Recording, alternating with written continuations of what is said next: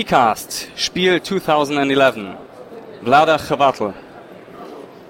So, hello, fellow listeners. Um, I'm here again at the Spiel 2011, and I'm doing an interview with Vlaada, who's um, the the main head be behind uh, Czech Game Edition. Aren't you? Uh, I'm designer. yeah, you're the designer. So Yeah. that's that's what's most important for a game design company. Yeah, of course, but it is not what is called usually head of the company. Yeah, okay. So you're the creative head of the company. you're the designer. okay. Yeah. So um, just um, to have a brief overview, how's the Spiel going for you up to now? Yeah. It's, How's the response to your games? Uh, yeah, it, it is. It is pretty pretty good. Um, our our booth is small, but uh, we have uh, lots of people around, and they are interested in our games and buying them. And um, and I, I'm personally I'm happy. I'm always happy here just to see the months of work uh, to be done and to have results. Yeah, so. Uh, I am ju- just enjoying the fact, fact fact that it is all in boxes and uh, When, when a game is done and people actually like it, that's that's nice. Yeah. that's- yeah, yeah, yeah. So um, yeah, and also a lot of games already have appeared translated. So a lot of your games have appeared in German, I think. Uh, Most of them. uh, from our new games, uh, there is German version of uh, uh, of Last Will from Vladimir Suchy, but uh, and Pictomania is German version, but there is still no German version of Dungeon Petz. Ah, Uh, okay. But it is language independent. The game is language independent. It's just matter of rules. Okay. Uh, so so the the game components don't feature any text, but Yeah, yeah. just the rulebook. Okay. I think that's the case for for most of your games, right? Most of your games No. have very little text. No, that's not except for. Pictomania. No, uh, in fact, uh, most of my games have some text on the cards. Uh, Yeah? I'm uh, almost all my games have some cards, Mhm. uh, uh, except the most lighter, lighter ones. Yeah, uh, more more co- more complex games uh, or uh, have uh, always some text on the cards. I believe it is first heavier game that is has no text on the uh, components. Okay. So you're trying to go more into the international Uh, no, market with uh, that, or is it just no, was uh, it just we a game design uh, consideration? Uh, it just went this way. it, Okay. was, it was not necessary this way this time, yeah. So uh, I, you may imagine that uh, I am thinking some marketing way and saying what is target audience and how will, it will be with this market. Uh, that's not completely true. I am Okay. doing games the way I like them, and I just hope there will be some way how to get them to people, and Okay. there is enough people geeky enough to like them. Yeah. So, Well, your your game Space Alert almost became Game of the Year. I think it's it had a special Uh, mention. yeah, it, I, I believe. Uh, I, I would not say it be, became almost game of the year. Yeah. They had to invent special category for it, but but I, I was pretty glad glad Yeah, but, at that but time. they noticed it, so it's Yeah, yeah, it was great. I was pretty surprised. Yeah, Mm. because I, I that uh, I never expected uh, any of my games to get this prize because I know I'm doing games for, for geeks. Yeah, Yeah. not for uh, usual norm. I, I, I- would not say for families because it's, I, I hate the idea that some might say this is game for families. This it has to be easy and.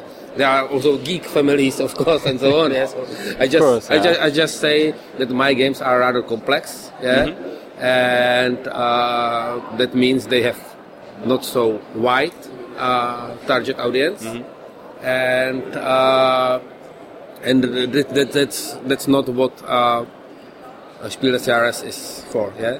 Mm-hmm. And this time uh, I was so I never expected this, and I the game I was least expecting this was Space Alert. It's pretty hardcore and so on. Mm-hmm. But uh, I was pretty because it has all the time pressure in it. And yeah, so no, and yes. that's long, long rule book. It's campaign. Yeah, it's a game. Mm-hmm. Uh, there's campaign in it and so on. And I really appreciated that people behind the Spiel des Jahres are so playful.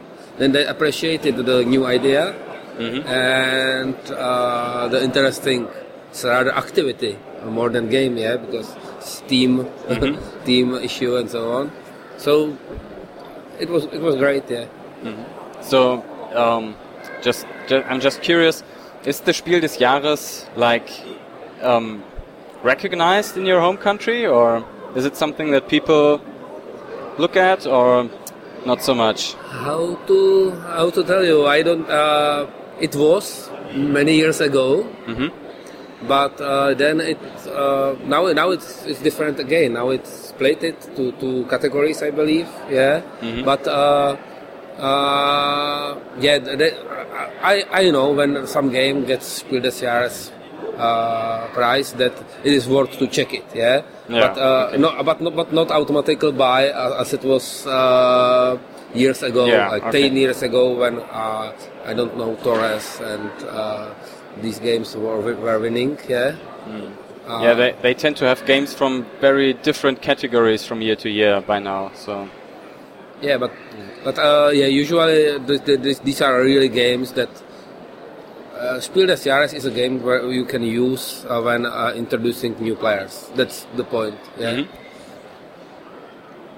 okay, so I think um, like a, staple of your game design, or like the uh, recurring theme in your game design, is in the first half of the game, players build something, and in the second half, something from the outside comes and tries to destroy it. Is that Uh, right?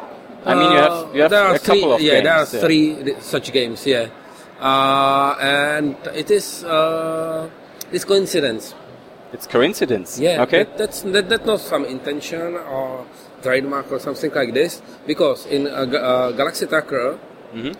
it is it is the point is that uh, both Galaxy Trucker and Space Alert have a real time uh, elements, Mhm. and I don't like. Uh, I don't want to introduce any scoring or evaluating, yeah, uh, during real time. That's not good, yeah. So uh, you have to do something uh, first, and uh, of course, I I could uh, I could uh, just let people build a ship, and then then score it, yeah. Mondo is doing the exactly the same way, yeah. Uh, Yeah. You build this island and do score it, but I said oh, this is scoring is not so fun, yeah. So, uh, but it's not about destroying it; it's about surviving. Yeah, you don't have to be to get your ship destroyed. So this is one thing, and then uh, Space Star. This is the cooperative game, and I wanted to put something there that prevents one player to rule, uh, uh, to control over, over the game and say everyone who, has to what to do. So I said, okay, time pressure will be great. Yeah, Okay, I yeah. imagine. Fir fir my first idea with this was, uh, and it made it to the final game, but just uh, on low volume. is uh, was this two, two, two uh, sound all the time? Yeah, Mm-hmm. Yeah, that okay. adds the pressure and uh, the atmosphere. So uh, and again, uh, you cannot do any evaluating to this part. Yeah, and uh, and the uh, and so you just plan everything and then you watch it happen and not destroying. Yeah, it's just when something goes wrong. and the third, third one it is Dungeon Lords, and here it was. It came with, the team. Yeah, you are preparing for this onslaught of, of the heroes. So. Uh, it, it was not all- it was not intention, the- but I was mentioned many times that it is kind of uh, Mm-hmm. common thing for my games. Yeah, that's true. Yeah. So, I mean, in Dungeon Lords, it's also uh, in accordance with the um, inspiring game which led to this, probably. Uh, yeah, I think it was not inspired by any particular game, so we have no.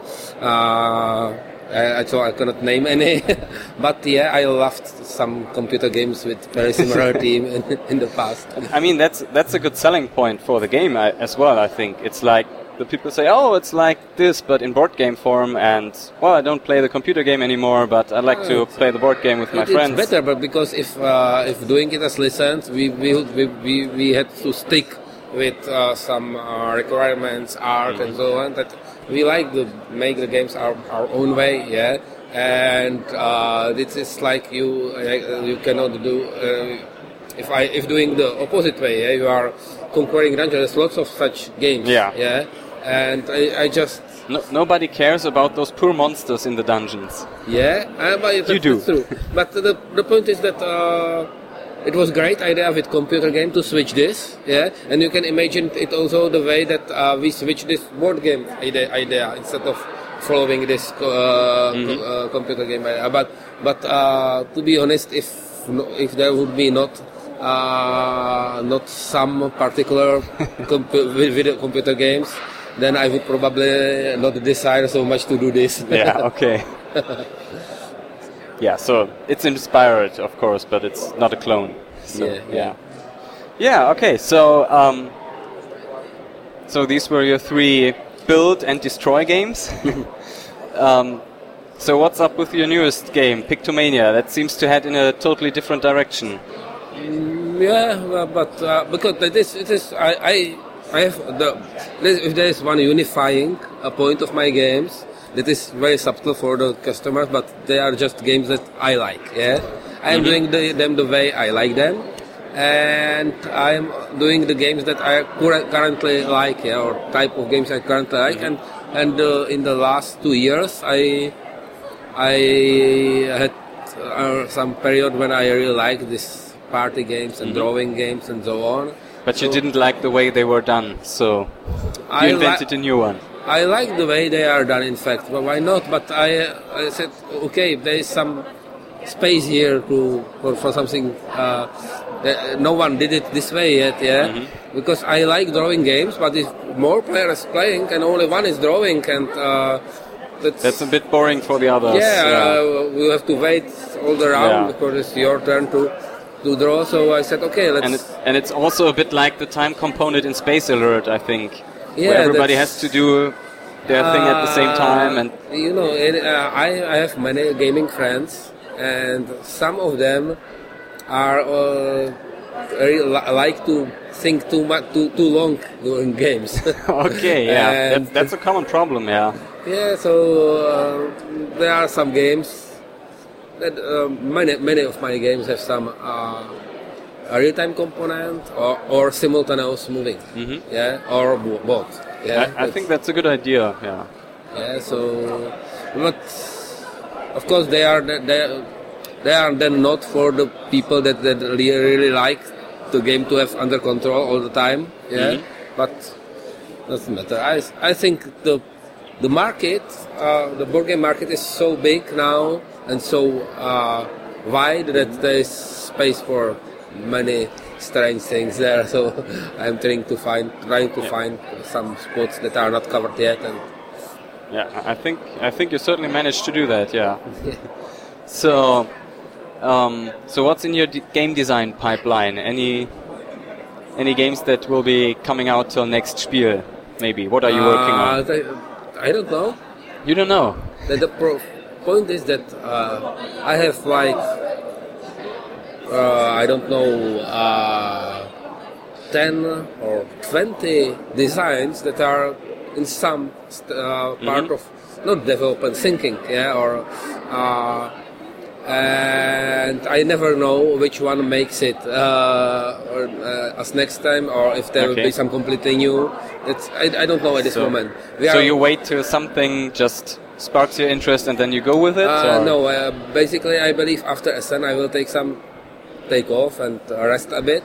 And during this time, I will be thinking about all these uh, not finished, abandoned ideas, trying to combine them together or something like Mm-hmm. this, uh, and uh, or take some uh, yeah uh, inspiration yeah From the games here. yeah, and so on. And uh, I believe that some of these games will be. Uh, the, uh, when when it, uh, it it it is now in very uh, in a very virtual state. I just few notes and uh, lots of thoughts uh, uh, about the game.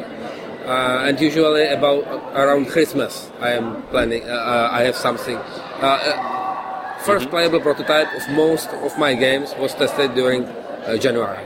Yeah, because Okay. uh, over this Christmas period there is enough time to and quite quite mood to Yeah. do these things. there's not so much to do outside, then you can design games. Yeah, no, it is not not so uh, usual since I have children and so on. But still, yeah, usually this winter period is Not so busy. yeah. So that's your that's your game design schedule. So you go to to Spiel, then you take The, yeah, a couple of weeks off, and then you go to your yeah, pop design phase. yeah, yeah, yeah. Oh, that's it- interesting. It's the greatest phase because you are, uh, uh, in this phase you are really inventing the game. Then you spend months of balancing, improving, uh, uh, re- redoing, and so on. It's lots of work, yeah. But uh, but the, this time when you are creating something new and the thrill when you put it first time to the testers mm-hmm. or, or friends, yeah, that's that's great. Yeah, that's nice. Okay, so if you have anything you want to add? No, not so much. You're pretty busy with the Spiel, probably. Yeah, it is. It is busy here because Yeah. this time there is lots of our games and yeah. Okay. So Thank you. then, thank you for the interview. Um, yeah, nice, nice you being here, and um, I'm looking forward to seeing more of your games. Then. Okay, I So. I am looking forward to. as well. Yeah. Okay, so see you around, See. Lada. Vielen Dank fürs Zuhören. Wenn ihr Anregungen, Kritik oder eigene Erfahrungen oder Theorien anbringen wollt, dann schickt sie doch als Text oder Sprache an pcast.phalbe.org. Auf bald!